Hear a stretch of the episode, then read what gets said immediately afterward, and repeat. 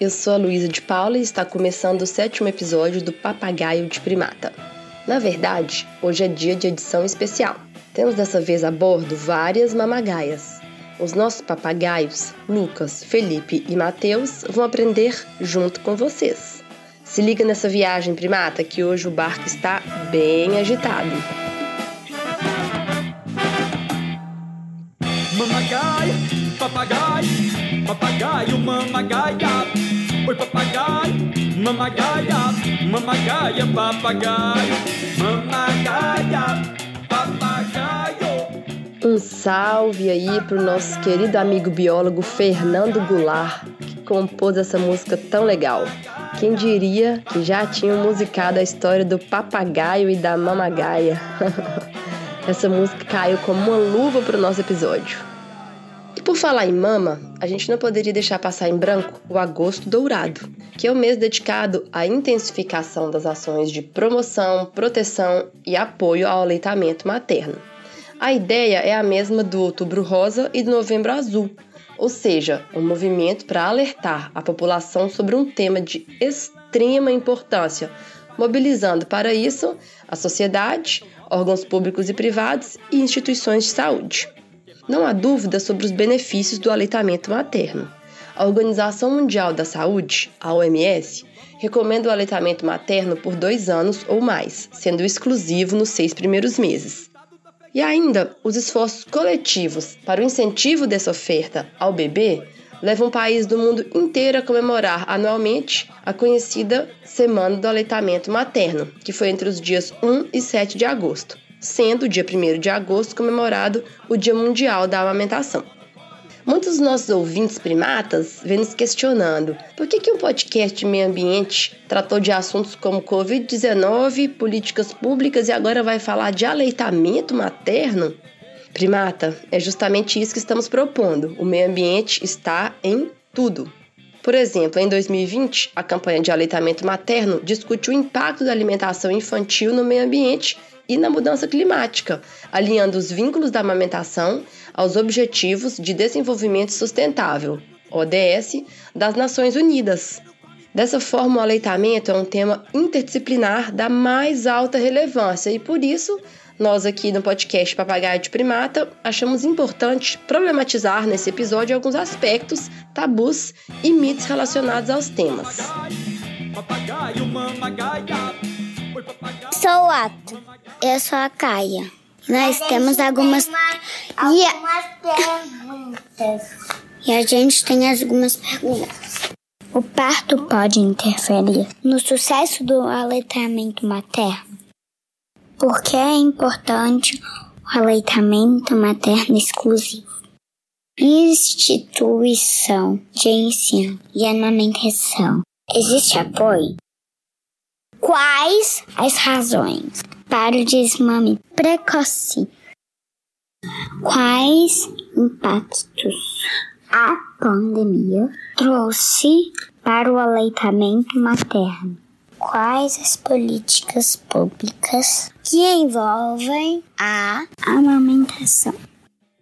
Qual a relação entre o aleitamento materno e a conservação do meio ambiente? Ah, gente, que gracinha! Otto e Kaia, filhos de uma das convidadas de hoje. E para discutir esses assuntos, chamei mamagaias que permeiam diferentes universos, como instituições hospitalares, a arena de políticas públicas, mas especialmente as instituições de ensino acadêmicas, ou seja, as universidades. Entre as mamagaias temos médica, pesquisadora, professora, educadora, pós-graduanda, formadoras de opinião e políticas públicas. São todas mamas de crianças de diferentes idades que se disponibilizaram a falar de suas mamas e aleitamento materno sem tabu. Afinal, não deveria realmente existir tabu quando falamos de um processo evolutivo natural, né, primata? Diversos animais, incluindo humanos, lactam.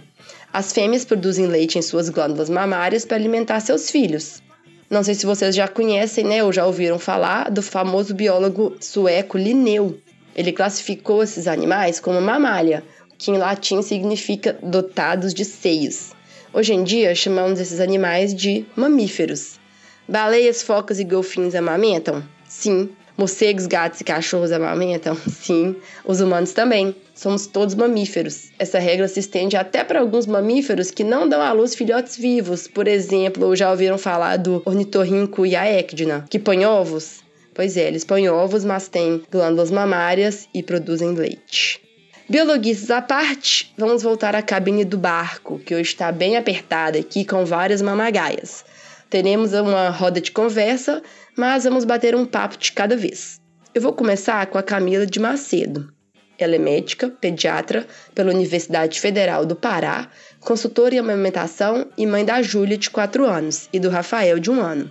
Ela tem um perfil informativo super bacana no Instagram que vamos colocar na nossa multiplataforma no site. Camila, fiquei muito feliz com a sua participação aqui nesse episódio. Acho que para começar esse papo, eu queria conversar sobre um momento crucial de extrema importância para o aleitamento materno, o parto. Você poderia nos explicar essa relação? Oi, tudo bom? Obrigada pelo convite para participar desse podcast, que eu já sou super fã é, respondendo as perguntas. A via de parto pode sim interferir no sucesso do aleitamento materno. Isso porque, quando a mãe opta pela cesárea, principalmente se essa cesárea é agendada, não espera o trabalho de parto, o organismo dela tem uma produção menor de prolactina e ocitocina. E, além disso, dependendo do anestésico utilizado no, no procedimento cirúrgico e a quantidade, pode interferir retardar, no caso, a liberação de ocitocina e, consequentemente, a ejeção do leite, né, do colostro, no primeiro momento.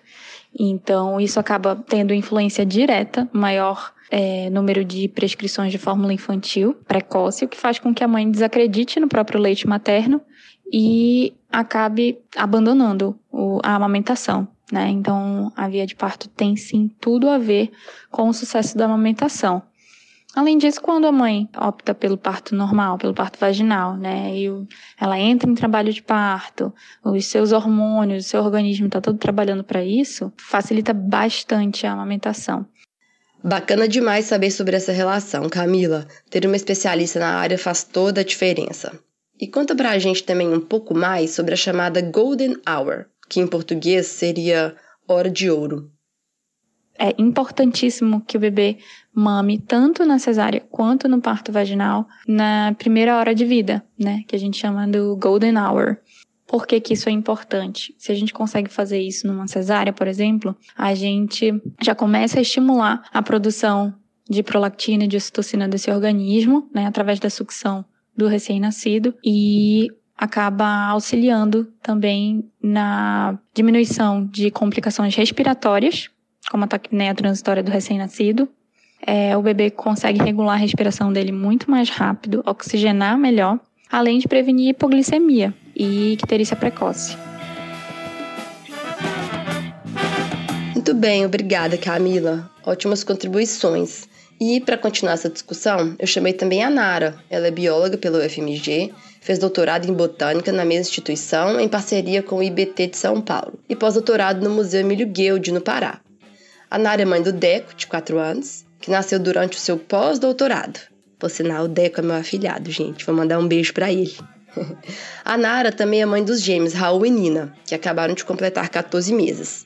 Para contextualizar o ouvinte primata, como você, mãe cientista e bióloga, resumiria a importância do aleitamento materno exclusivo nos primeiros seis meses, Nara? Bom dia, Lu. Bom dia, meninas. Bom dia, pessoal que está ouvindo aqui o podcast Papagaio de Primata. Queria agradecer esse convite para falar de um assunto tão importante quanto é o aleitamento materno e extremamente pertinente quando a gente pensa em meio ambiente. Então, respondendo essa pergunta, Lu, o aleitamento exclusivo nos seis primeiros meses é de extrema importância, porque quando a gente pensa na composição do leite materno, nada, nenhum alimento que um ser humano possa receber em toda a sua vida vai ser tão perfeito quanto o leite materno. Ao contrário do que as pessoas chamam de fórmula de leite de fórmula, A fórmula não é um leite, ela é baseada é, em estudos científicos sobre o leite materno, da composição do leite materno, mas ela de longe não se assemelha ao leite materno. Ela tenta, mas o leite materno possui mais de 300 substâncias a mais do que uma fórmula. Ele, a composição dele é um leite vivo. Ele tem enzimas digestivas, ele tem anticorpos e isso nenhuma fórmula vai poder dar para uma criança. Lógico que a fórmula é essencial para casos que não tenham sucesso no aleitamento. Eu não sou contra a fórmula, eu sou contra o uso da fórmula indiscriminada. Porque o leite materno ele tem a composição perfeita, ele tem a temperatura perfeita, a quantidade perfeita de tudo que uma criança precisa. Então a mãe que amamenta, ela tem que ter muito orgulho, porque ela está dando para aquele filho o melhor alimento que ela poderia dar em toda a sua vida. E além de tudo, quando você olha uma criança que teve aleitamento exclusivo nos seis primeiros meses, você olha para aquela criança que todas as células daquele corpo foram formadas com a energia da mãe. Por quê? Ou foi de dentro da barriga ou foi através do leite materno. Então, é um sucesso inacreditável quando você vê uma criança com seis meses sendo toda composta pela energia proveniente da barriga e do leite materno. Isso é incrível.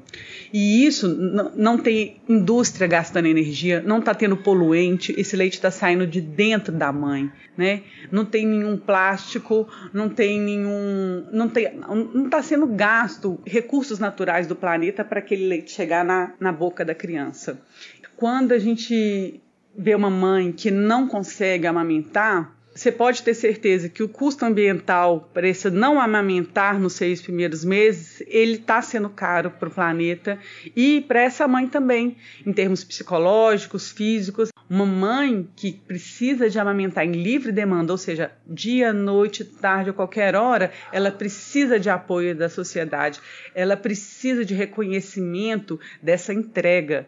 Como eu já havia falado, esse apoio tem que vir de toda a sociedade, incluindo família, amigos, companheiros, mas também tem que ter um apoio profissional. Os médicos hoje têm o, o ginecologista, o obstetra, que é aquele que vai cuidar do parto da mulher, e o pediatra que vai cuidar do neném. Mas a amamentação não é de um nem de outro, é um processo que envolve muito mais estudo, muito mais, é muito mais complexo. E atualmente a gente tem um profissional que ainda não é reconhecido como profissão, mas que é muito importante, que é o consultor de amamentação. A consultora geralmente são mulheres de amamentação, né? E elas são extremamente importantes para trazer informação, é um aprendizado de porque elas convivem com muitas mães, com diferentes processos de, de aleitamento, com sucesso, algumas nem tanto. Então, é muito importante valorizar essas consultoras de amamentação e também, vou tirar uma fala do documentário de Peito Aberto, que os médicos precisam se atualizar. Muitas vezes eles têm apenas é, o conhecimento que veio de uma, duas aulas de fisiologia do aleitamento da universidade. E, no entanto, eles insistem em dar conselhos equivocados sem sequer saber que os bebês estão amamentando bem ou não. Então, é muito importante que, para um sucesso na amamentação, também tenha apoio de profissionais para essa mulher. Nara, eu vim acompanhando a sua trajetória acadêmica, assisti a sua participação na live Mulheres Cientistas na Botânica, promovido pelo programa de pós-graduação em Botânica do Museu Emílio Guild, em que você comenta em um certo momento que a academia não é feita para mulheres e nem por mulheres. Como você enxerga isso em relação ao aleitamento materno? Esse ato ele é respeitado e compreendido dentro das instituições de ensino? Então, infelizmente, essa segunda pergunta é bem fácil de responder, né? A academia ela nada mais é que um reflexo da sociedade. Como nós vemos uma sociedade patriarcal, dentro da academia as mulheres também sofrem com essa questão machista, né, de o, a falta do apoio para a mulher, seja ela mãe ou não mãe, né? Então para a mãe então nem se fala, quase que é um selo de incompatibilidade, maternidade e ciência, né? A gente tem uma carga mental super pesada, de manter produtividade, tudo isso, quando você está amamentando, gera uma preocupação e, consequentemente, pode levar um, um desmame precoce, né? as instituições não estão preparadas para acolher essas mães que estão em aleitamento exclusivo e, independente da classe social, do grau de escolaridade, da cor da pele, o desmame precoce atinge todas as mulheres, porque a sociedade não está preparada para acolher uma mãe que se entrega assim para a amamentação.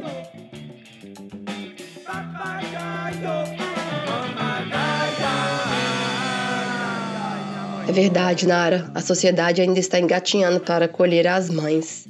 E, falando de ensino e universidade, eu queria chamar também a Fernanda Antunes. Ela é professora no Departamento de Genética da UFMG e leciona sobre evolução. A Fernanda é mãe da Maíra, de 5 anos, que nasceu durante o seu pós-doutorado. Fernanda fica aqui me perguntando: uma mãe, cientista, professora de evolução, fica estudando loucamente sobre gravidez e amamentação quando descobre que vai ser mãe? Conta um pouco pra gente sobre o seu processo. A maternidade para mim sempre foi instintiva, desde o momento em que só depois de muitas aventuras e viagens e formações eu quis ter filho quando a idade reprodutiva estava chegando, minha idade reprodutiva estava acabando. Então foi um momento que eu, eu realmente senti meu instinto de reprodução. Isso talvez tenha sido a parte mais científica da minha vivência materna, porque depois disso foi tudo muito instintivo, né? Gerei, dei mamar, tô educando, tudo de uma maneira que eu não sei te explicar academicamente, porque eu não tenho estudado sobre esse assunto. Se eu li alguma coisa sobre aleitamento materno, foi sobre o que, que passava, substâncias que o meu leite, do meu consumo, que passavam para minha filha para ter esse cuidado comigo mesma, né? Foi até uma coisa que começou nesse processo também. E o que não podia para ela não podia para mim e foi ótimo, foi uma reeducação alimentar. Mas tirando isso, eu não li muito sobre formação, sobre amamentação, sobre parto, sobre embriologia, né? Eu sei que existem algumas coisas interessantes para a gente entender no processo, mas durante a minha gravidez eu refleti muito pouco sobre os assuntos acadêmicos da reprodução.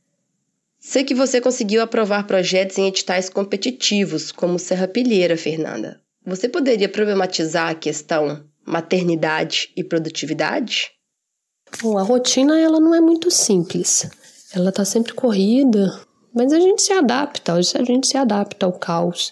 Eu certamente caiu muito a minha produção eu continuo coordenando projetos, interagindo muito com os alunos, é né? uma coisa que me, me encanta muito nesse momento da profissão mais do que a própria academia. Eu acho que a maternidade me afastou um pouco das minhas perguntas acadêmicas relacionadas às plantas, à botânica, que foi a minha formação, e está me aproximando mais ofícios que interagem mais com as pessoas. Inclusive, alguns projetos eu comecei muito pensando na participação da minha filha, para ela me acompanhar também durante o meu tempo de trabalho, né, promover coisas para ela também voltada para a geração dela. É uma forma que eu tenho de aproximar as coisas e maximizar um pouco dessas duas importâncias na minha vida, né, que é a maternidade e o trabalho. Então eu tenho buscado mais atuação na, na área da extensão, coordenação de projetos e é isso. Mas às vezes a gente passa uns perrengues, né? Por exemplo, duas viagens que eu tinha marcada tiveram que ser canceladas por causa de acidentes, quebrou o braço, viroses, que são questões que fazem parte da vida de qualquer infância e que eu não abro mão de, de promover o bem-estar para Maíra, né? De, de, estar por perto nesses momentos. Então eu tive que cancelar algumas viagens de trabalho. Teve outras que eu levei a Maíra, levei minha filha de braço quebrado, minha mãe para me dar um apoio, né? Um apoio da família nesse momento tem sido extremamente importante. Meus pais estão aí comigo, principalmente considerando que eu sou mãe solo. Depois come o segundo, espere a sua vez. Espere a sua vez. É, imagino que não deve ser realmente fácil. Se para quem já não tem filho é corrido, é por isso que essa discussão tem vindo muito à tona. O Parenting Science, que em português significa pais na ciência, é uma iniciativa que surgiu com o intuito de levantar a discussão sobre a maternidade, mas também a paternidade, dentro do universo da ciência do Brasil. Por isso, eu resolvi chamar uma das integrantes do Parenting Science, a Fernanda Stanisquaski, da Universidade Federal do Rio Grande do Sul, onde ela é professora no Departamento de Biologia Molecular e Biotecnologia. Fernanda, você poderia contar para a gente sobre esse processo? Como surgiu o Parenting Science? Parenting Science surgiu em 2016, a partir da minha experiência pessoal. Eu sou cientista e eu tinha uh, acabado de ter meu segundo filho, né, em 2015, e comecei a enfrentar vários problemas em relação à minha carreira né, e conciliar isso com a maternidade, principalmente em relação a tempo. A dedicação para a carreira de cientista é muito grande, a gente não trabalha das 9 às 5, e obviamente com a chegada dos filhos há um perfil, uma mudança nesse perfil de dedicação. E apesar de existir essa mudança, de ter sido nossa escolha de ter filhos, eu nunca achei justo que as mulheres fossem penalizadas pela maternidade. Então, o Parent surgiu para levantar essa discussão, mas principalmente para trazer dados para essa discussão, que era algo que a gente ainda não tinha. Então, nossa primeira ação foi fazer um levantamento a respeito do impacto da chegada dos filhos na carreira de cientistas homens e mulheres aqui no Brasil. E a gente mostra que existe né, uma queda de produção, principalmente em relação a publicações de artigos científicos, para cientistas logo depois da maternidade. Isso vai durar mais ou menos quatro anos. É, e aí, uma das nossas principais demandas, e que o Parent tem contribuído com isso, é que esse período né, da maternidade seja sinalizado nos nossos currículos. Essa queda de produção ela é justificada com a chegada dos filhos, a licença maternidade, os primeiros anos de vida dos filhos. Então a gente precisa sinalizar isso. Então o Parent tem contribuído nesse cenário, de deixar visível a questão da maternidade dentro do meio acadêmico e científico aqui do Brasil e propor ações para a gente diminuir o impacto da chegada dos filhos na carreira das mulheres cientistas. Bacana, Fernanda. E já que estamos no mês do agosto dourado, precisamos aproveitar esse momento para discutir questões fundamentais com relação ao aleitamento materno. Sabemos que existem vários desafios da mulher na ciência, especialmente para as mães. Existem discussões sobre editais especiais para mulheres que são mães? E se eles existem, esses editais contemplam mães com filhos de diferentes idades? Uma das principais demandas do Parenting Science, que é, na verdade, uma das. desde quando a gente surgiu lá em 2016, é que existam editais de financiamento específico para cientistas recém-mães. Ah, então, isso já existe em alguns países. Então, a mulher se afasta durante o período da licença maternidade, os primeiros anos de vida do, dos filhos. E quando ela retoma a carreira, ela tem esse suporte financeiro para retomar a carreira. Porque senão, o que, que acontece aqui no Brasil? A gente tem essa, essa pausa na nossa carreira, então tem uma queda de produtividade, e com isso a gente perde competitividade, ganha menos verba, e ganhando menos verba a gente produz menos. Então a gente entra nesse círculo vicioso. Então a gente precisa quebrar isso e uma das principais maneiras disso é com auxílios específicos para cientistas mães. Isso ainda não saiu do papel em nenhuma agência, né? A gente entende também que esse momento é bastante complicado falar de dinheiro em ciência, quando a gente está sofrendo cortes atrás de cortes, a gente não tem dinheiro nem para o básico, né? Então, falar de editais específicos agora é bastante complicado das agências. O que a gente tem conseguido é que nos editais de financiamento de algumas agências de fomento, a maternidade seja considerada. Via de regra, os editais vão analisar uh, cinco anos de produtividade. Então, para cientistas que saíram de licença nesse período, né, a gente recomenda que se analise seis ou sete anos. Então, se essa cientista era produtiva antes do período da licença maternidade, isso vai aparecer e compensar aquela queda que acontece com a chegada dos filhos. Então, agora, o que a gente tem de mais significativo em relação a editais de financiamento é isso, a maternidade começar a aparecer e ser considerada quando a gente está comparando currículos.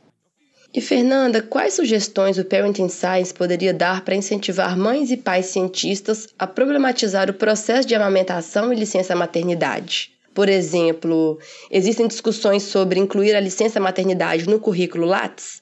Para quem não sabe, o currículo Lattes é um currículo padrão para os cientistas no Brasil. A gente tem várias ações a respeito de trazer a maternidade, a paternidade para dentro do ambiente acadêmico. Então, quando a gente fala especificamente de amamentação e de período de licença, né, é extremamente importante que nossas instituições criem espaços para isso. Nossas crianças precisam ser bem-vindas, mas mais basicamente, né, quando a mãe retorna da licença maternidade, a questão de poder tirar leite, né, as várias pretendem continuar com a amamentação por mais do que os seis meses de licença que a gente tem, e raramente as instituições têm estrutura para isso. Então, algumas universidades já criaram espaços para amamentação ou para ordenha de leite, enfim, então isso é essencial. Nos eventos científicos, né, que também isso acontece, né, a gente tem os filhos pequenos, é muito difícil participar de eventos científicos, mesmo que a gente deixe eles em casa, tem a questão da amamentação e tudo mais. Então, nos eventos científicos que se criem espaços, tanto para pensando na amamentação quanto em recreação para as crianças, isso vai facilitar a participação das mães e pais aqueles que de fato participam, né, uh, em eventos científicos.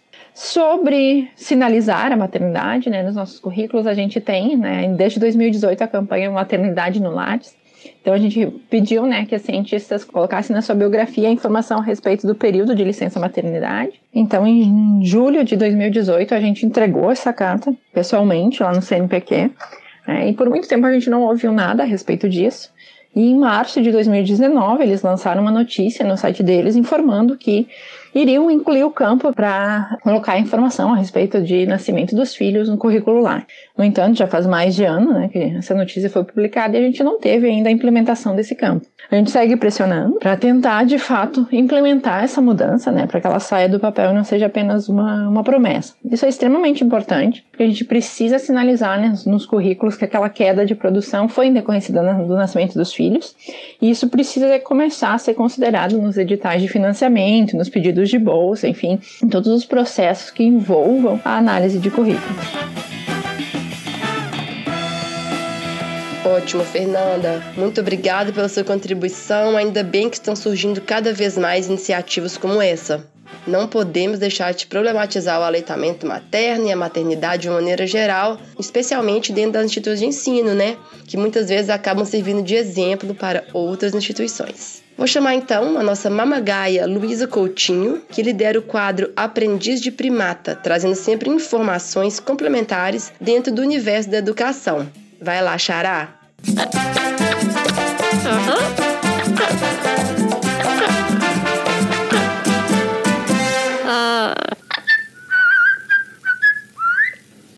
Olá, pessoal! Um salve para nossa maior mãe, Mama Gaia, para as outras mamas e para seus mamás. Eu sou Luísa Coutinho e estou de volta com o quadro Aprendiz de Primata. Eu falando de educação em um episódio de amamentação. Mas a amamentação é ignorada nos documentos curriculares nacionais. Na BNCC, que é o documento mais recente, também foram excluídos os temas de gestação e parto, o que evidencia e reforça o conservadorismo da nossa sociedade, mas que não impede que os temas sejam trabalhados. Para trabalhar a amamentação na escola, penso que deveríamos partir do pressuposto que a amamentação requer autonomia da mulher sobre seu corpo, escolha bem informada e suporte social.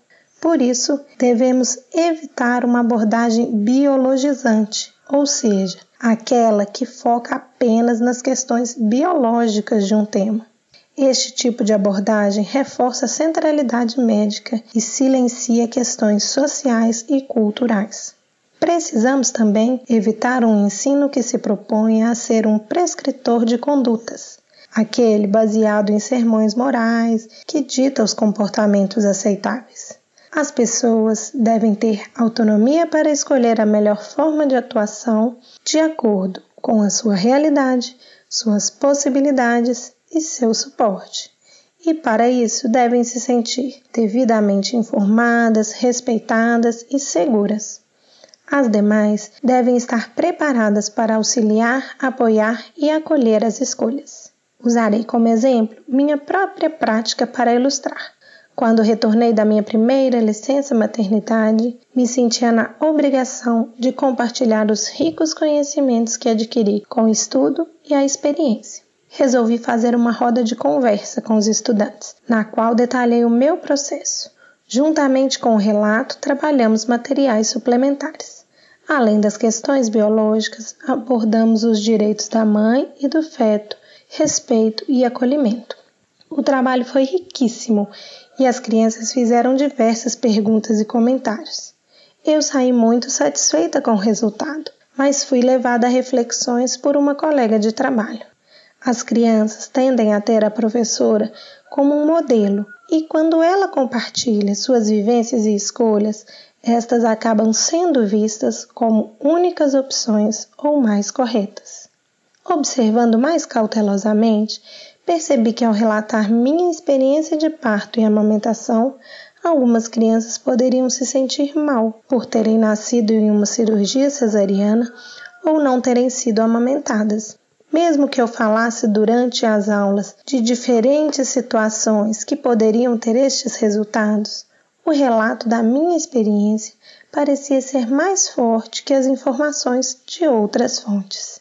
Percebi que eu poderia estar reforçando a culpabilização das mulheres pela má assistência que receberam e que resultaram em experiências diferentes. Além disso, silenciava a imensa diversidade de vivências possíveis nestes delicados processos. Reconheço que as mulheres não precisam de mais gente vigiando seus corpos e julgando suas vivências. Muitas vezes, a sociedade julga uma mulher que fez a escolha por um tipo de parto ou de conduta de amamentação sem perceber se essa mulher teve as informações, a rede de apoio, o acolhimento e o suporte necessários para fazer outras escolhas. Esquecem, como eu mencionei, que a autonomia deve vir aliada a informações de qualidades e suporte social. Muitas mulheres também se culpam quando percebem que a situação poderia ser diferente, sem compreender essas questões maiores e outras tantas que não são passíveis de controle. Ou seja, ao refletir, percebi que minha atuação, mesmo sem discursos morais, acabava se aliando àquelas entendidas como prescritoras de condutas e poderia funcionar como mais uma ferramenta de opressão às mulheres. Para superar essa situação, propus em outro momento abordar os mesmos temas através de entrevistas com as próprias mães dos estudantes ou outras mulheres. Assim, acolhíamos em sala uma diversidade de experiências e colocávamos esses tópicos em pauta nas residências. Grande parte das crianças pôde conhecer a história do seu próprio nascimento e suas mães puderam falar e ouvir sobre temas tão cheios de tabus. As crianças puderam perceber os diversos atores envolvidos nesses processos e a importância de uma boa assistência para uma boa experiência. A cartilha do SUS, o livro didático e os vídeos de animação continuaram a ser usados como complementos às experiências das mulheres, auxiliando a análise dos questionários e trazendo informações de qualidade. Assim, acredito que fui mais bem sucedida em evitar tanto o ensino biologizante quanto aquele prescritor de condutas. Além disso, as crianças atuaram como propagadoras de boas práticas. Em uma sociedade que atravessa um importante processo de mudança na forma como vê o parto e a amamentação, educar apenas os escolares parece não ser suficiente. É preciso buscar formas de propiciar que essa educação atinja a sociedade de forma mais ampla, colocando as mulheres como protagonistas. Compartilho com vocês então meu peito cheio de leite e de esperanças.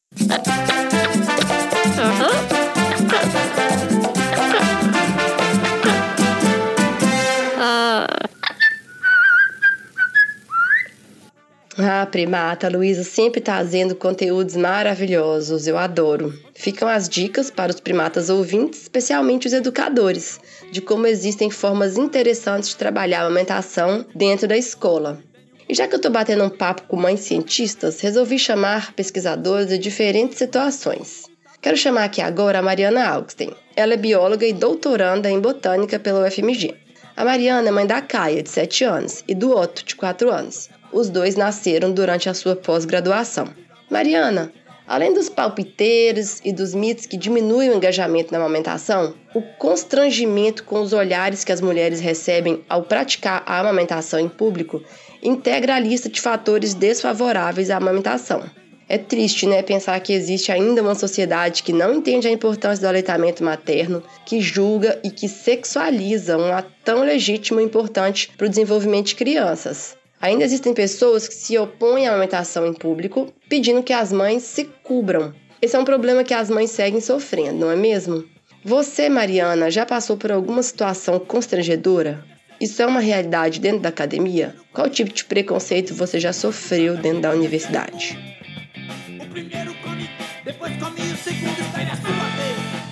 Salve, salve, mamagaias! É um prazer estar com vocês nesse espaço sonoro. Eu nunca passei por nenhuma situação constrangedora, mas eu lembro de também não me sentir completamente à vontade nos momentos em que eu iria amamentar em público. Mas de qualquer maneira, o ideal é que a sociedade seja educada a amparar as mulheres sempre que elas estiverem precisando amamentar, não importa a situação. A academia é uma parcela da sociedade, por mais que tenham ali dentro pessoas esclarecidas, bem informadas, muitas vezes vários preconceitos são reproduzidos. Então, eu já ouvi relatos de professores que amparam suas alunas com bebês, seja ajudando a segurar um bebê na hora de uma aula, como já ouvi relatos de professores que achavam absurdo que uma mãe precisou levar um bebê para a sala de aula. Com certeza, ninguém prefere levar um bebê para a sala de aula porque te desconcentra, mas a gente precisa entender que se uma mãe precisou fazer isso, nós temos que ampará-la, não julgá-la.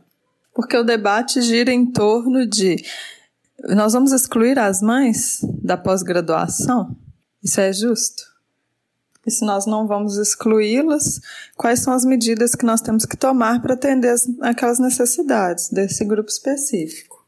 Então é um pouco complicado falar de direitos de pós-graduandos, pois nós somos um limbo de trabalhadores que são considerados estudantes, mas nós também não somos somente estudantes, pois todos somos ativos nas nossas pesquisas. Eu imagino que a grande maioria dos discentes preferia ter uma situação regulamentada com CLT, direitos trabalhistas, 13 terceiro, férias remuneradas, porque não é o que acontece. Mas, por exemplo, nós já conquistamos o direito da licença maternidade. Foi uma conquista, porque antes deste decreto, o que acontecia é que as alunas eram afastadas de suas atividades e paravam de receber a bolsa até que retomassem suas atividades. E não é nada justo que você abandone aquela mulher financeiramente no momento em que ela mais precisa. Licença maternidade, para mim, que tirei licença no mestrado, foi fundamental para que eu pudesse amamentar minha filha e ter esse momento de adaptar a uma nova vida, né? uma nova rotina que se tem quando se ganha um bebê. E o preconceito que acontece, eu acho que é eu vou investir nessa aluna que eu sei que vai ter mais dificuldades para chegar até o final do processo, que de repente vai ter um caminho mais lento, que é alguém que de repente não vai poder fazer um doutorado sanduíche, vai ter mais dificuldade de se ausentar por muitos dias de casa para poder fazer um trabalho de campo, não vai poder ficar no laboratório até tarde realizando experimentos. Então, para mim, a questão gira em torno do debate de não excluir as mães da pós-graduação e quais são as medidas necessárias para que a gente apoie que essas mulheres permaneçam nesse espaço. Pois, como disse a professora Márcia Barbosa, na sua apresentação no primeiro Congresso de Mulheres na Ciência da UFMG, que aconteceu em 2018, ciência e política é muito importante para nós deixarmos apenas a cargo dos homens. Sugiro que vocês assistam a palestra dela, que está disponível no YouTube. Mariana, e falando em desmame precoce, uma das razões é o estímulo da indústria das fórmulas e substitutos do leite materno. Nesse contexto, existe o Código Internacional de Marketing de Substitutos do Leite Materno e seu equivalente no Brasil, que foi adotado com a finalidade de regular a promoção desses substitutos, inclui a proibição de doações ou subsídios de fórmulas aos hospitais. Proibir a propaganda ajuda, mas é suficiente, Mariana? É claro que a propaganda é um problema, tanto que existem recomendações do OMS sobre as propagandas, marketing desses substitutos do leite materno. E eu achei, não conhecia esse termo substituto do leite materno e achei muito interessante, muito melhor do que fórmula. Eu sempre falei fórmula, porque fica parecendo que fórmula é uma fórmula mágica.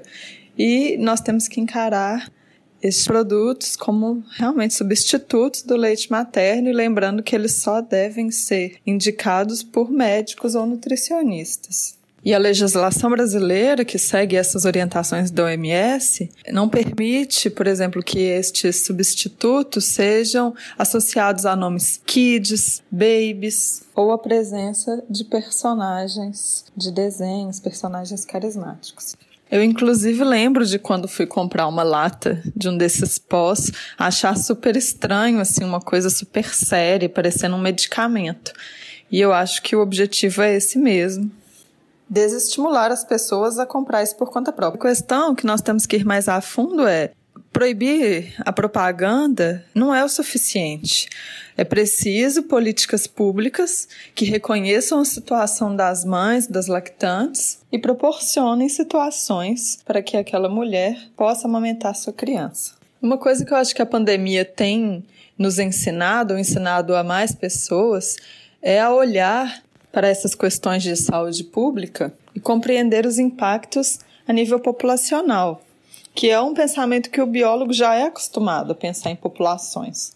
É aquele exemplo, 0,6 realmente é uma taxa de mortalidade muito baixa, mas quando você considera 1 milhão, 10 milhões de pessoas, isso vira um número muito grande. E o que isso tem a ver com a amamentação? Os problemas de amamentação ou um déficit de amamentação podem ocorrer num, numa proporção de um problema de, eh, de saúde numa criança um a cada mil, um a cada dez mil, não sei, estou dando exemplos. Mas por que, que eu estou falando isso? A conta não pode ser tão rasa de só considerar o impacto para a Previdência, o custo de eu manter uma licença maternidade por um período maior. E dizer que isso é muito caro e não dá. Essa conta é mais complexa e eu tenho certeza que se a gente for capaz de incluir mais variáveis nessa conta, como os problemas de saúde futuros que podem acontecer pelo desmame precoce, os problemas de estresse que uma mãe vai sofrer por ter que voltar ao trabalho cedo demais, porque é uma relação muito visceral uma mãe e um bebê. Eu tenho certeza que o menor custo o que é mais barato, mais ecológico é nós incentivarmos que as mães amamentem seus bebês. Mas, novamente, políticas públicas que envolvam mulheres só vão ser pensadas se nós tivermos mulheres nos cargos de poder, mulheres ocupando essas cadeiras de tomada de decisão. Por isso, minhas amigas, neste barco de mamagaias já levantamos a bandeira: mulher vota em mulher. Por isso, coloca aí, Luiz, aquele mapa da Biodiversos que mostrou a porcentagem de homens e mulheres vereadores por município do Brasil, onde quanto mais homens, mais azul a cor, mais mulheres, mais vermelha a cor. O que gerou foi um mapa completamente azul. Nós não somos maioria em lugar nenhum. E dessa maneira fica muito difícil de ter voz. Se você quiser um outro exemplo de um impacto de uma política pública que prioriza as mulheres, que é o Bolsa Família, que é destinado para a mãe daquele núcleo familiar, são as mulheres que recebem o dinheiro. Você assista o documentário Severinas, da Elisa Capai, que também está disponível no YouTube. Valeu, Mari, ótimas colocações. Eu queria lembrar aqui que o Código Internacional de Marketing de Substitutos do Leite Materno foi publicado pela primeira vez em 1981 pela OMS e passou por várias revisões aprovadas na Assembleia Geral da Saúde. Vamos deixar links na multiplataforma para que vocês possam acessar. Eu vou trazer uns dados interessantes aqui também. Como o podcast é focado nas questões socioambientais, quero falar um pouco sobre a relação do aleitamento materno e a conservação do meio ambiente. Esse ano, a campanha de aleitamento materno trouxe várias bandeiras ecológicas. Eu não sei se vocês sabem, mas de acordo com a Aliança Mundial para a Ação em Aleitamento Materno, o estímulo à amamentação tem ligação direta com os Objetivos de Desenvolvimento Sustentável da ONU, definidos em 2015. O aumento da porcentagem de mães que amamentam seus bebês reflete no objetivo número 2, que é o de alcançar maior segurança alimentar e melhora da nutrição. Isso não é tão claro ainda. Qual a ligação do aleitamento com conservação do meio ambiente? Eu vou te dar então algo para pensar, primata. Para isso, vou resgatar um conceito que nós discutimos lá no episódio 2 do podcast Papagaio de Primata. A gente falou sobre pegada ecológica, que basicamente quer dizer a quantidade de recursos renováveis que é necessário para manter um estilo de vida ou então para produzir um produto, por exemplo. Existe, por exemplo, vários gastos ambientais envolvidos na produção de substitutos do leite materno, desde desmatamento para a criação de pasto, o que gera perda de biodiversidade, passando por altíssimos gastos de água para a manutenção desse gado, além da exploração animal, até o consumo de combustível fóssil para a distribuição do produto. O aleitamento materno também estimula a redução do uso de mamadeiras e de bicos de plástico. Então aqui a gente está falando como que a amamentação pode diretamente afetar a conservação do meio ambiente. Isso não quer dizer né, que a pegada ecológica do aleitamento seja zero, e também não é uma condenação às mães que não podem amamentar. Isso apenas é um abrir de olhos para uma indústria em que muitos visam lucrar com a saúde de mulheres e de crianças e que praticam um marketing muito selvagem com profissionais de saúde e populações vulneráveis. Então, realmente precisamos estar de olhos abertos. Além disso, a ciência que cerca a amamentação e as mudanças climáticas estão apenas sendo reveladas. Muitos estudos já apontam que existe uma relação direta. A amamentação usa poucos recursos hídricos ou terrestres e não produz emissões de carbono, como eu falei anteriormente. E de fato, um estudo recente mostrou que a amamentação por seis meses pode economizar entre 93 e 153 quilos de equivalentes do dióxido de carbono por bebê em comparação com a alimentação com fórmula. Então, grosseiramente, foram feitos alguns cálculos, sabe? Nessas calculadoras de equivalência e de gases de efeito estufa. E se todos os bebês fossem amamentados por apenas seis meses no Reino Unido, essa pesquisa foi feita lá, a economia de emissão de carbono equivaleria a remover entre 50 mil e 77.500 carros das estradas por um ano. Então, nossa, é muito carro, né?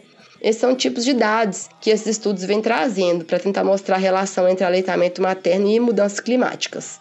É claro que temos que ter cuidado para a gente não extrapolar esses dados. Isso aí foi feito no Reino Unido e foi um dado bem grosseiro jogado nessas calculadoras virtuais.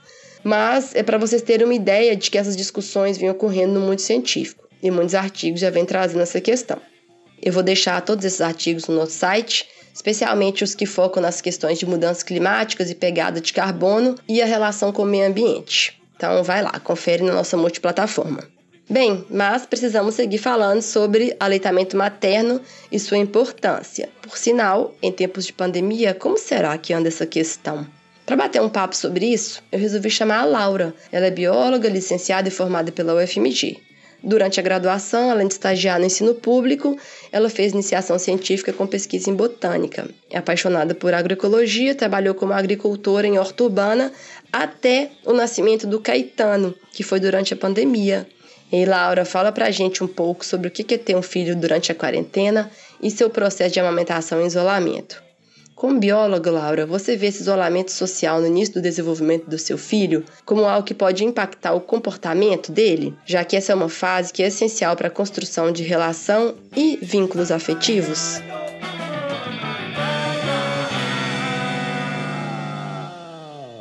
Oi, Lu! Oi, meninas!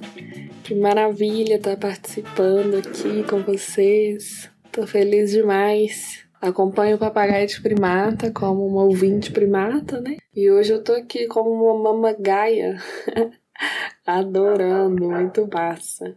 Então, Lu, é, relativo a essa questão, amamentar na quarentena tá sendo legal, bom, prazeroso. Cada mãe e, e neném, né, tem um, um, uma história, né, diferente. Nenhuma gestação é igual a outra, nenhuma, nenhum parto é igual a outro e nenhuma amamentação também é igual a outra, né? Tem mães que sofrem muito, que o peito tem pedra, que machuca, que é difícil, principalmente no início. Outras mães que é fácil desde sempre, que desde a primeira hora já engata lá na amamentação e funciona. E comigo foi até assim um pouco diferente, né? Porque o Caetano nasceu e veio já pro meu colo. Inclusive amamentou na primeira hora, ficou mamando uns 15 minutos, né? Mas depois ele ficou quase 24 horas sem mamar. Assim, aparentava não estar com fome, não, não queria. E quando ele começou a aparentar que estava com fome, a gente não se entendeu muito bem de início, assim, sabe? Na dança maluca que é a amamentação, porque A amamentação é uma dança mesmo, né? E aí, eh, a gente teve um, um, grande auxílio de uma profissional do banco de leite do hospital, que a gente ficou em recuperação lá pós-parto. Ela vinha, ajudava a gente algumas vezes no dia, né? E aí, quando a gente chegou em casa, ainda continuou um processo de aprendizado, né? E hoje em dia a gente dança muito bem, nós dois. E aí, a gente tem dois pontos aqui em casa, pelo menos está sendo assim, que se contrapõem bastante nessa quarentena, né? Um é muito positivo, né, que é essa conexão que a gente está criando, né, esse vínculo de respeito, de conhecimento, de estar junto, assim, realmente 24 horas por dia, né, nós três, eu, Caetano e Felipe, e isso proporciona uma conexão muito forte, né, entre a gente, isso é muito bom. E aí o outro ponto que não tão bom assim, que tá pesando um pouco, é realmente essa questão da criação dos vínculos, né? Pra gente ser seres sociais desde sempre, né? Desde o nascimento. A gente tá bem isolado, assim, né? Caetano vai completar quatro meses em isolamento, né? Que é o tempo de nascimento dele. Eu e Felipe, a gente já tá há mais de cinco meses isolados. E eu fico preocupada, assim, é uma preocupação, porque Caetano ver eu e Felipe, né? Ele conhece nossa cara e a do médico, praticamente, né? Ele teve pouquíssimo contato com os avós dele e os tios, quase nenhum, inclusive. O que me tranquiliza é que Caetano tá numa fase totalmente inicial ainda, né, da vida, assim. Então ele não, não criou vínculos com pessoas e teve que parar esse vínculo do nada, né, assim, como são crianças, por exemplo, de dois, três anos, que eu acho que tá sendo mais complicado, até mais do que isso, né, de idade, mas é que eu acho que, assim, é bem mais complicado, talvez, do que um recém-nascido, né, um nenenzinho ainda apesar de que eu acho que isso possa trazer consequências, né? Mas que vai ser possível, eu acho, né, fazer um novo condicionamento quando as vacinas chegarem, né? que é importante.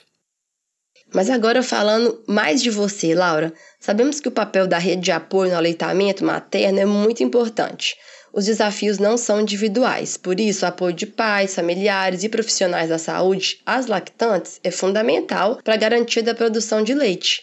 Como foi esse processo durante a quarentena para você? Como isso pode impactar a sua saúde mental e o seu processo de amamentação? Eu tenho o privilégio de ter um companheiro muito presente, né? E uma rede de apoio que, de certa forma, não está presente presencialmente, mas está presente quando eu preciso, né? Assim, virtualmente, né? Na quarentena, a rede de apoio realmente ficou virtual. E o que, que amenizou isso, eu acredito bastante, é o home office que meu companheiro faz, né?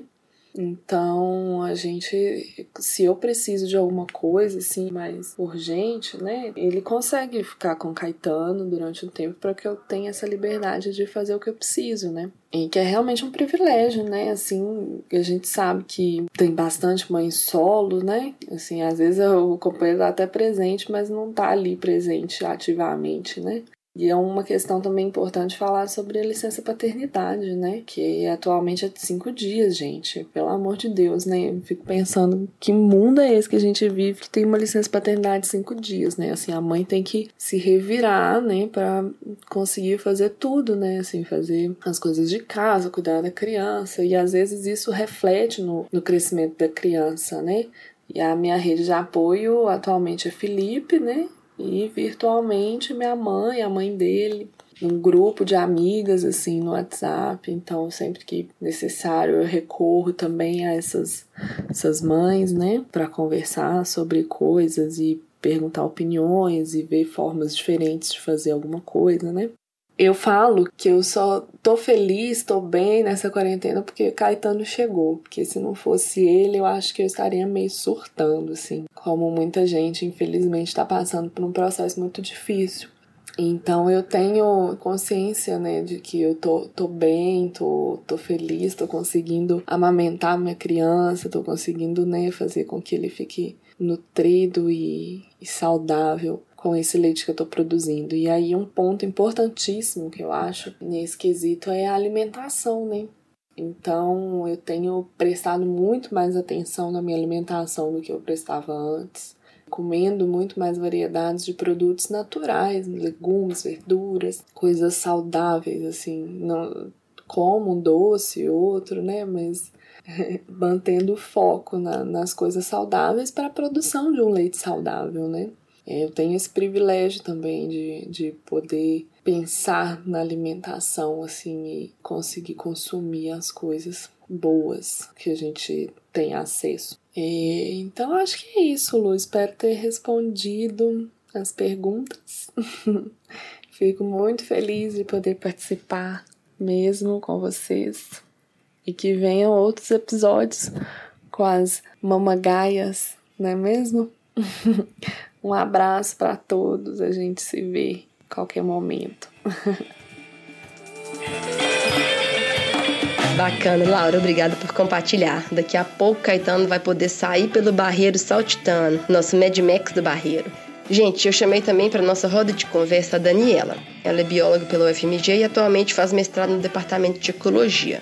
A Daniela é mãe da Maria Flor, de 8 meses. Seu contato inicial com a família foi interrompido pela quarentena. Daniela, apesar da importância, muitas atitudes desencorajam o aleitamento materno exclusivo, como a gente já comentou aqui no episódio hoje. Entre essas atitudes está também a falta de ações do Estado e de empresas para a redução da iniquidade de gênero, que acabam sobrecarregando as mulheres e pressionando para que retornem antes dos seis meses de licença maternidade, que são recomendados pela OMS. Você poderia contar também como fica a questão dos prazos e licenças dentro do mestrado? Pois é, Luísa. Essa questão da licença maternidade, ela é fundamental para a continuação da amamentação. A OMS ela recomenda esse tempo mínimo de seis meses, eu ressalto a parte do mínimo, que é quando o bebê inicia a introdução alimentar e teoricamente mama menos e poderia ficar mais tempo longe da mãe sem provocar esse desmame precoce. É, na pós-graduação, o tempo oferecido ele é de apenas quatro meses. Tem uma portaria da CAPES que fala sobre isso, que é a portaria 248 de 2011, e ela fala o seguinte, que poderão ser prorrogados por até quatro meses se comprovado afastamento temporário das atividades da bolsista provocado pela ocorrência de um parto durante o período de vigência da respectiva bolsa. E aí é curtinho fala as orientações que você precisa fazer, né? Que precisa de documentos comprobatórios da gestação e do nascimento. Só isso. Comigo o que aconteceu foi o seguinte: assim que eu fiquei grávida, eu já tinha planos de tentar a prova do mestrado no final do ano, e aí eu já procurei saber sobre a licença maternidade, né? Uma amiga minha me informou que ela conseguiu, foi a Mariana, ela até vai falar com vocês daqui a pouco. Ela conseguiu o período de quatro meses durante o mestrado dela. Ela teve a filha dela no meio do mestrado. E aí eu fui na secretaria da pós-graduação perguntar sobre a licença e ninguém conseguiu me informar muito bem. Eu perguntei isso antes de fazer a prova e foi uma resposta: ah, é, não, é, não sei, tem que ver o que, que tem que fazer. O resultado da prova saiu dois dias antes da minha filha nascer, dois dias depois ela nasceu, e aí eu acabei indo lá só depois que ela já tinha nascido. Perguntar de novo sobre a licença maternidade e tive essa mesma coisa. Ah, eu não sei o que, você tem que fazer, olha com não sei quem lá, tá, tá, tá, e, né, eu com uma recém-nascida acabei falando, ah, vou procurar isso sozinha na internet. E eu olhei e vi essa portaria da CAPES, né, e vi que o que eu entendi foi que eu não teria direito, já que a minha filha tinha nascido antes do período de vigência da bolsa. Ela nasceu em dezembro, a bolsa só entrava, só, só começava em março.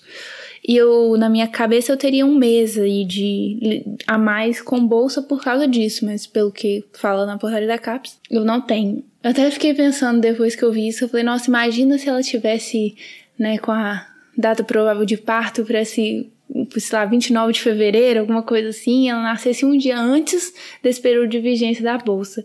Enfim, eu acho que essa é a primeira forma de excluir uma mãe de qualquer lugar, é você não saber informar sobre o direito básico dela, que é o de licença maternidade. O bebê ainda não está se alimentando, ele depende 100% daquela mãe. Se ele não depende para se alimentar, né, ele depende para outras coisas, Eu acho que seria essencial para qualquer instituição que queira promover a inclusão ter informação sobre a licença maternidade. Por mais que ela não fosse possível para mim, o que, que, custa ter informação? É, eu cheguei a procurar no, no Google depois, a FAFIS, que é a Faculdade de Filosofia e Ciências Humanas da UFMG, ela tem. Você entra lá no site da Fafiche, na pós-graduação, e tem um documentozinho pequenininho do que, que você precisa fazer caso você tenha bebê durante o período do mestrado. Levar a certidão é basicamente isso: levar a certidão de nascimento e um atestado médico. Coisa simples que todos os funcionários das secretarias de pós-graduação deveriam saber responder, sabe? Não, não, tem nada de complicado nisso.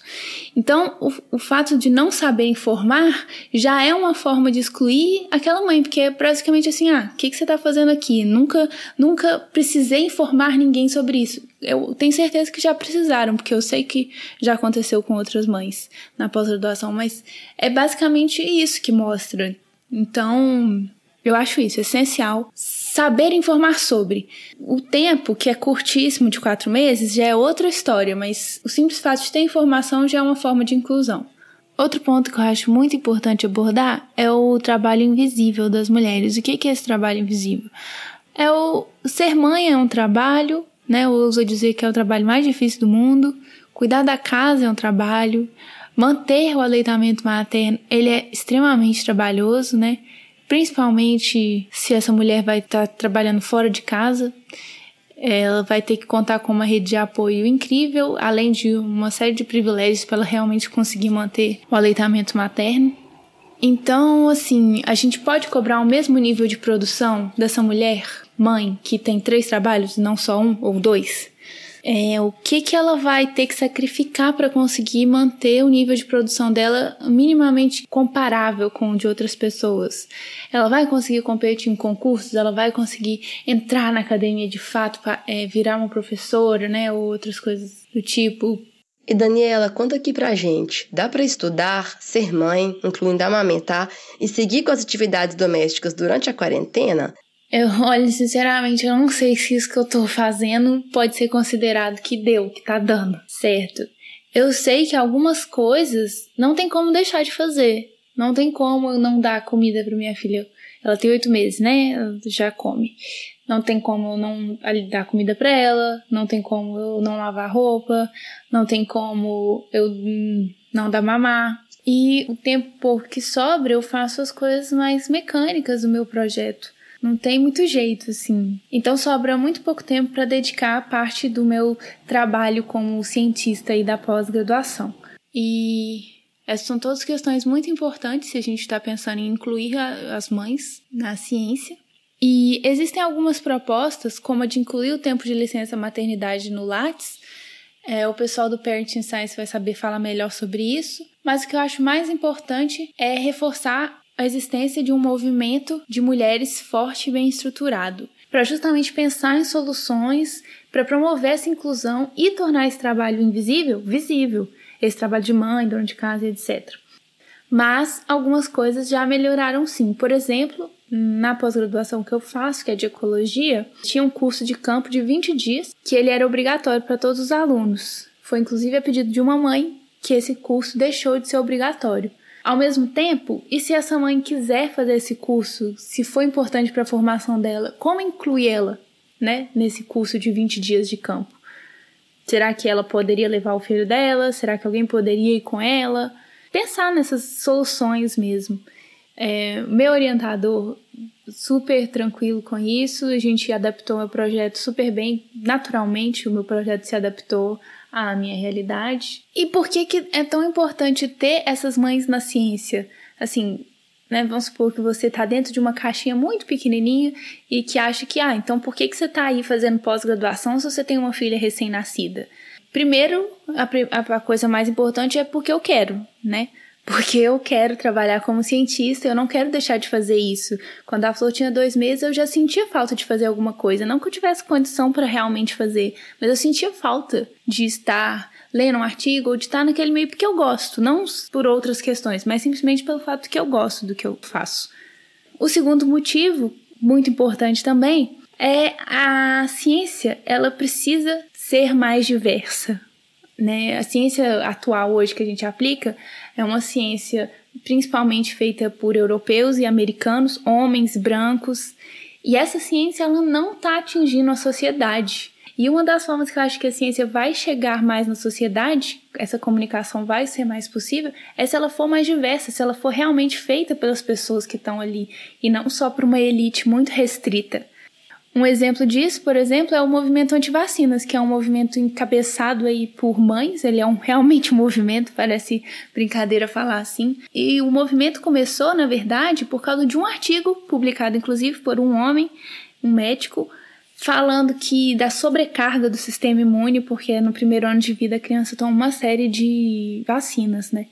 E aí começou toda essa essa movimentação assim.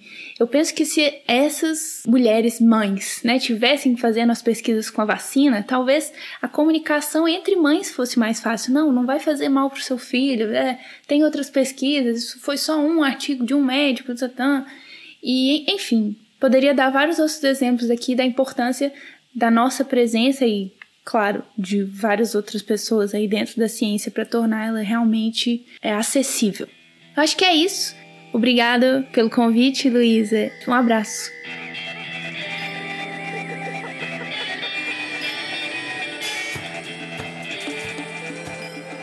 Bacana. Acho que muitas mães primatas nos escutando estão passando por situações parecidas durante a quarentena, não é mesmo? Relatos muito bons da Laura e da Daniela. Valeu demais, meninas. Obrigada por compartilhar. Então é isso, vamos cuidar da saúde física e mental dos nossos bebês e das nossas mamães, especialmente durante a pandemia, hein, gente? E já que falamos algumas vezes sobre políticas públicas ao longo do episódio, eu resolvi trazer outros dados para vocês, dessas vezes ligados à questão econômica. O mundo poderia poupar diariamente cerca de um bilhão em perda de produtividade e custos de saúde caso as mulheres pudessem amamentar por mais tempo, considerando os obstáculos sociais, econômicos e trabalhistas envolvidos em uma escolha que, no atual contexto, como a gente está discutindo aqui, acaba sendo para poucas. Esse dado ele foi de um estudo da Universidade de Oxford, no Reino Unido. O estudo se chama O Custo de Não Amamentar, que está disponível em inglês na nossa multiplataforma. E esse estudo reúne informações sobre mais de 100 países. O objetivo desse trabalho foi fornecer subsídio a mães, além de formuladores de políticas públicas e defensores de direitos. Então, de acordo com essa pesquisa, as perdas econômicas de mortalidade prematura de crianças e mulheres equivalem a aproximadamente 53,7 bilhões de dólares em lucros futuros perdidos a cada ano. O maior componente das perdas econômicas, no entanto, são as perdas cognitivas estimadas em 285,4 bilhões de dólares anualmente. Esse estudo ele relata também que, no que diz respeito à mortalidade infantil, entre 6 e 59 meses, 595 mil mortes são atribuídas à interrupção da amamentação anualmente. Olha esse dado, gente. As principais causas são diarreia e pneumonia, segundo a Organização Mundial da Saúde e o Fundo das Nações Unidas para a Infância ou seja, a Unicef. Também, de acordo com essas organizações, 974 mil casos de obesidade infantil podem ser relacionados a não amamentar. Caso as mulheres pudessem cumprir as recomendações de aleitamento, aproximadamente 99 mil mortes adicionais de mães por câncer de mama e de ovário e diabetes tipo 2 poderiam ser prevenidas a cada ano. Então, olha só, apesar das evidências apontadas, apenas 40% das crianças com menos de 6 meses são amamentadas exclusivamente em nível mundial. É impressionante, gente. Vou soltar aqui mais alguns dados, porque é incrível mesmo. No Brasil, a média de aleitamento materno é de 54 dias, ou seja, menos de dois meses. 5 em cada 20 bebês 52%, na América Latina e no Caribe não são amamentados em sua primeira hora de vida. Estima-se que em 2017, 78 milhões de recém-nascidos no mundo tiveram que esperar por mais de uma hora para serem colocados no peito de suas mães. E esse é um relatório publicado pela Unicef e pela OMS, que se chama Capture the Moment Capture o Momento então, é isso, né, gente? Os custos de não amamentar são enormes e devem incentivar os formuladores de políticas e doadores a investir na intensificação das intervenções de aleitamento materno e nutrição para crianças e suas mães. Para finalizar, eu vou deixar uma última colocação. Eu queria salientar que durante a pandemia da Covid-19, algumas cidades registraram queda de 50% nos estoques de banco de leite. E isso ocorreu especialmente nas capitais aí, em São Paulo, Rio de Janeiro e Belo Horizonte. É uma queda expressiva e que afeta diretamente bebês prematuros e doentes que têm baixo peso, que estão internados e não podem ser alimentados diretamente pelas próprias mães. Só para vocês saberem, um litro de leite materno doado, ele pode alimentar até 10 recém-nascidos por dia, segundo informações da Rede Global de Bancos de Leite Humano, a RBHL. Dependendo do peso do prematuro, apenas 1 ml pode ser o suficiente para nutri-lo cada vez que for alimentado. Então, para mães que não são doadoras, talvez fique a dúvida aí, né, se esse é o melhor momento para começar. E aí vale ressaltar que os procedimentos para doação, independente da pandemia, já exigem paramentação, lavagem de mãos e materiais esterilizados. Então eles estão preparados para isso. Até o momento, os estudos realizados não confirmaram a possibilidade de transmissão do coronavírus via leite materno. Além disso, existem vários critérios bem estabelecidos de controle de qualidade. Eu queria ressaltar aqui que o modelo brasileiro para bancos de leite humano, o BLH, é uma referência internacional e seu funcionamento é regido por lei. Em 2001, a OMS reconheceu a RBLH, que é Rede de Bancos de Leite Humano, que é uma iniciativa do Ministério da Saúde e da Fundação Oswaldo Cruz, a Fiocruz, como uma das ações que mais contribuíram para a redução da mortalidade infantil no mundo. O primeiro passo para se tornar doadora de leite é entrar em contato por telefone com o BLH mais próximo. Aí a equipe de saúde realiza um cadastro e entra em contato, passando todas as orientações. Então é isso. Se você tiver curiosidade, entre em contato aí com o banco de leite humano mais próximo, procura na internet, procura aí na Fundação Fiocruz. Bem, o episódio de hoje está chegando ao fim. Eu gostaria de agradecer a todas as mamagaias que tiraram tempo do seu dia para falar conosco. Já são tantas tarefas. Obrigada aos ouvintes também. Vamos disseminar o conhecimento sobre a importância do aleitamento materno. E Vamos fortalecer a causa, hein, mamãe primata e mulheres primatas. Mulher vota em mulher. Vou deixar então vocês com um quadro que a gente gosta muito, o Leve Pluma, que é feito pela Lívia Esther. Mas, antes disso, só mais uma coisinha. Não se esqueça que o podcast é uma multiplataforma, então não deixem de acessar o site biologiadaconservação.com.br barra papagaio de primata para saber mais e obter conteúdos complementares. Um abraço de mamagaia bem plumoso para vocês. Até mais!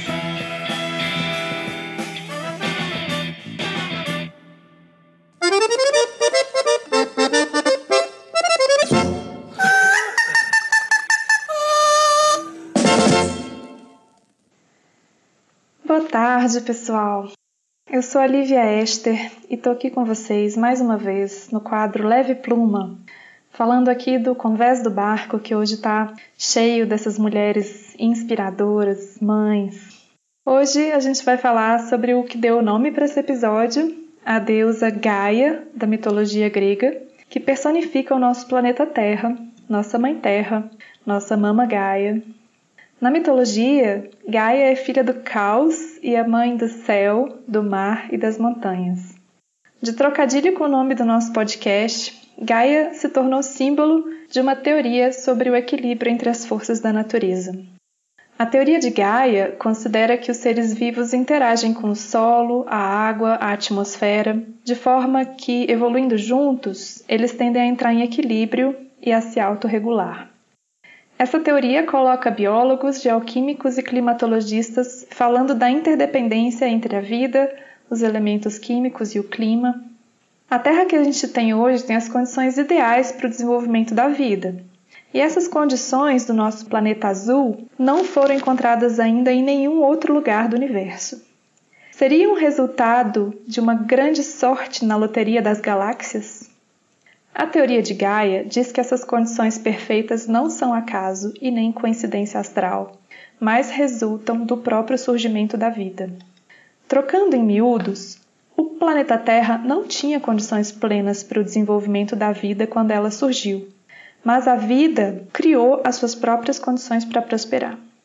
Um bom exemplo que sustenta essa teoria é a história da evolução das cianobactérias. Também chamadas de algas azuis, elas são as inventoras da fotossíntese. Fotossíntese captura a energia do Sol e guarda em moléculas de açúcar. Sem a fotossíntese, não haveria vida na Terra. São os organismos mais antigos, com fósseis de 3,5 bilhões de anos e existem até hoje. Cianobactérias estão por todos os cantos do nosso planeta, bem debaixo dos nossos narizes, literalmente. O oxigênio que elas produzem se acumulou na atmosfera, passando de 1 a 20% nos últimos bilhões de anos. E essa acumulação de oxigênio produziu a camada de ozônio, uma película na atmosfera sem a qual seríamos torrados pelo Sol. Só depois que a camada de ozônio surgiu é que todos os outros seres vivos puderam colonizar o ambiente terrestre e se diversificar.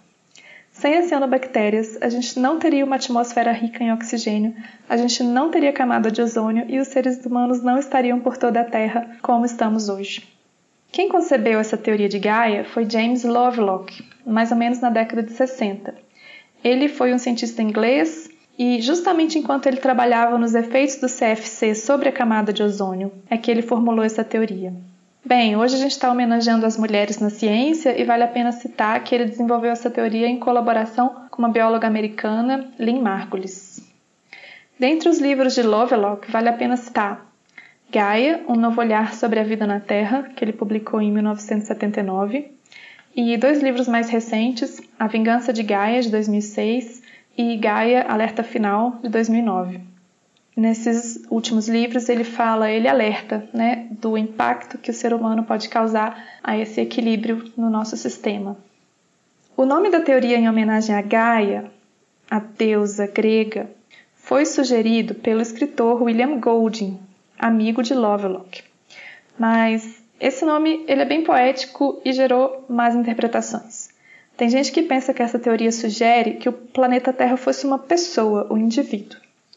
É claro que quando a gente chama a Terra de mãe, não significa literalmente que a gente está chupando esse leitinho aquoso da teta das montanhas, mas significa que dos rios, da terra, do sol e do ar, através da fotossíntese, vêm todos os frutos e animais dos quais a gente se alimenta, a teoria de Gaia nos diz que a Mãe Terra não é feita de terra apenas, mas de vida mesmo. A própria biodiversidade gesta as condições para sua permanência e evolução no planeta. Gaia pode ser comparada a um barco, cada parte com a sua independência e ainda assim dependemos uns dos outros, desde as ondas, ao leme, às velas, aos marujos e marujas, papagaios e primatas. Para onde que esse barco está indo? Ao que tudo indica, o homem está interferindo no trabalho que as cianobactérias levaram 3 bilhões de anos para consolidar na atmosfera.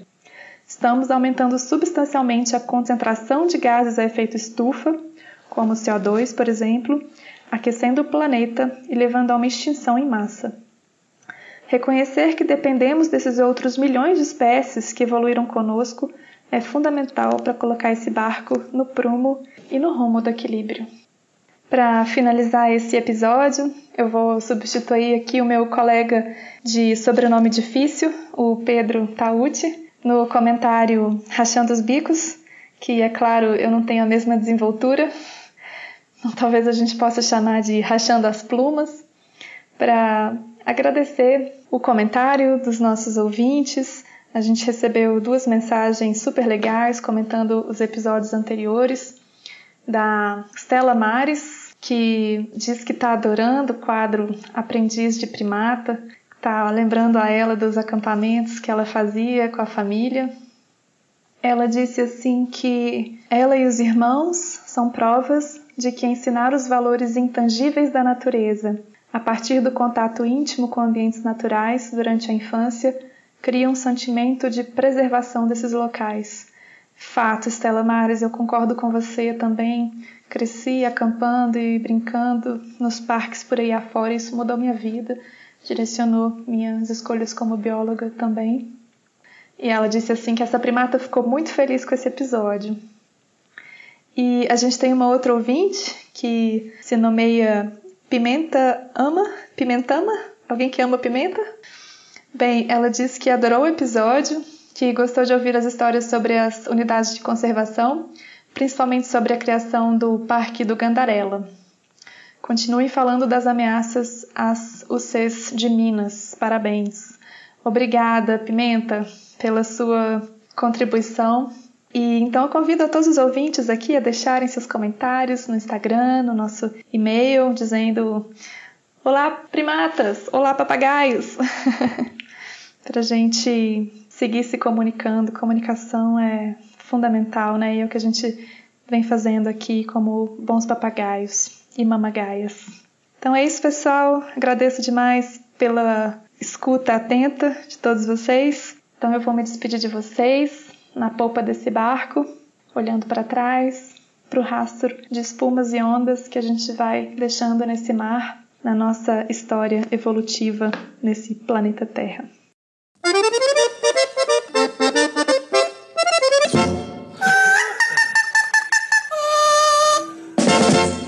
Amamentação. Amamentação. O meu ficou pequeno de novo. Fala de novo que o Otto É falou que- junto com você. É porque eu, aba- é porque eu apaguei e abaixei de novo e ele virou Caia. pequeno. Pera aí, Otto. Silêncio no estúdio, a Caia vai gravar. Quais as políticas públicas Quais a- as políticas pub, pub, pub, não sei falar públicas. Você falou agora. Fala assim, Otto. Aleitamento materno. Aleitamento materno. Aleitamento. Aleitamento. Mamar na mamãe. Naná na mamãe. Mamar. Mamá na mamãe. Instituição de ensino E amamentação. e amamentação. Existe apoio? Existe. Você tem que falar a pergunta. Existe apoio? Sim. Você tem que repetir o que eu falei.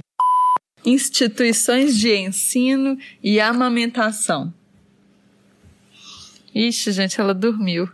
Acorda, Caia. Tenta. Desmaiei de tanto.